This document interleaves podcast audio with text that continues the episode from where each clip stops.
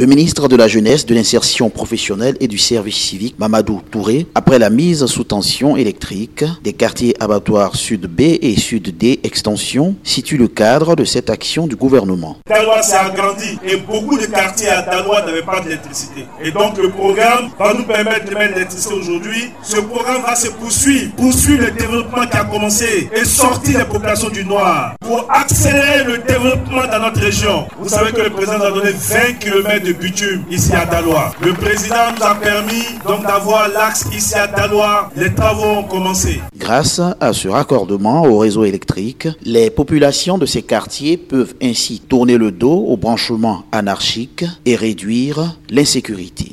Mariam, c'est un grand plaisir pour la population de ce quartier-là. Ici, là, c'est les énergies solaires, les gens utilisent. Quoi de Franck, enseignant. Ça fait plusieurs années, on a eu des problèmes, problèmes de braquage. En tout cas, c'est nous là. Touré on est content. Mes enfants vont beaucoup étudier aussi. Kita, nos frères qui sont des soudeurs au quartier, qui ont besoin de courant, les femmes qui vendent, les jus. Ça va changer beaucoup de choses. La sécurité d'abord. Tout était noir. La nuit, on ne pouvait pas circuler. Mais on avait peur. Mais aujourd'hui, on est heureux. C'est au moins 2000 ménages qui peuvent ainsi se raccorder au réseau électrique grâce aux deux transformateurs de 400 chacun et 18 postes de raccordement installés dans ces deux quartiers. Jean-Noël Kwame, Daloa, Radio de la Paix.